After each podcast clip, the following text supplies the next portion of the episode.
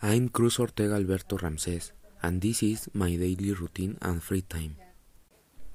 Currently, I wake up between 8 and 10 a.m. Get up, make my way to go to breakfast. I usually eat cereal with yogurt and jelly.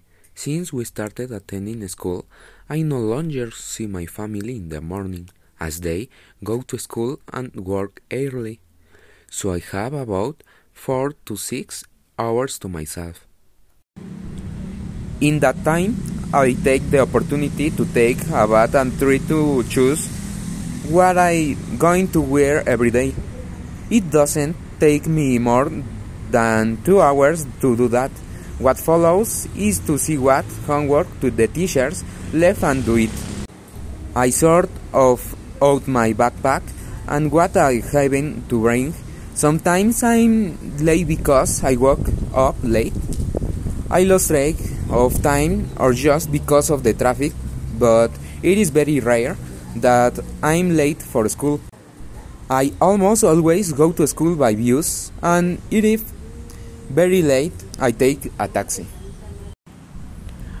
I usually go to place very close to the high school to view a frappe before going to my classes.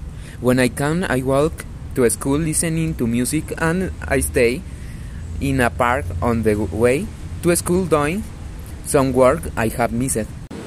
In between classes, 8 hours, I usually go to the cafeteria with my friends to buy food or sweets.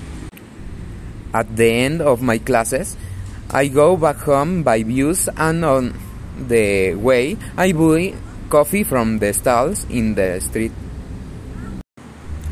When I get home, it doesn't take me more than an hour. I talk to my family and then I change and go to bed to sleep to start the day again. In my free time, I watch videos, streaming, reels, and play multiplayer video games. I also listen to music and read comics of all kinds.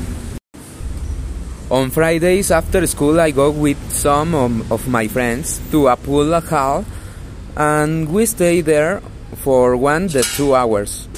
On Saturdays and Sundays, I spend my time living down, playing games, watching movies, videos, and doing homework.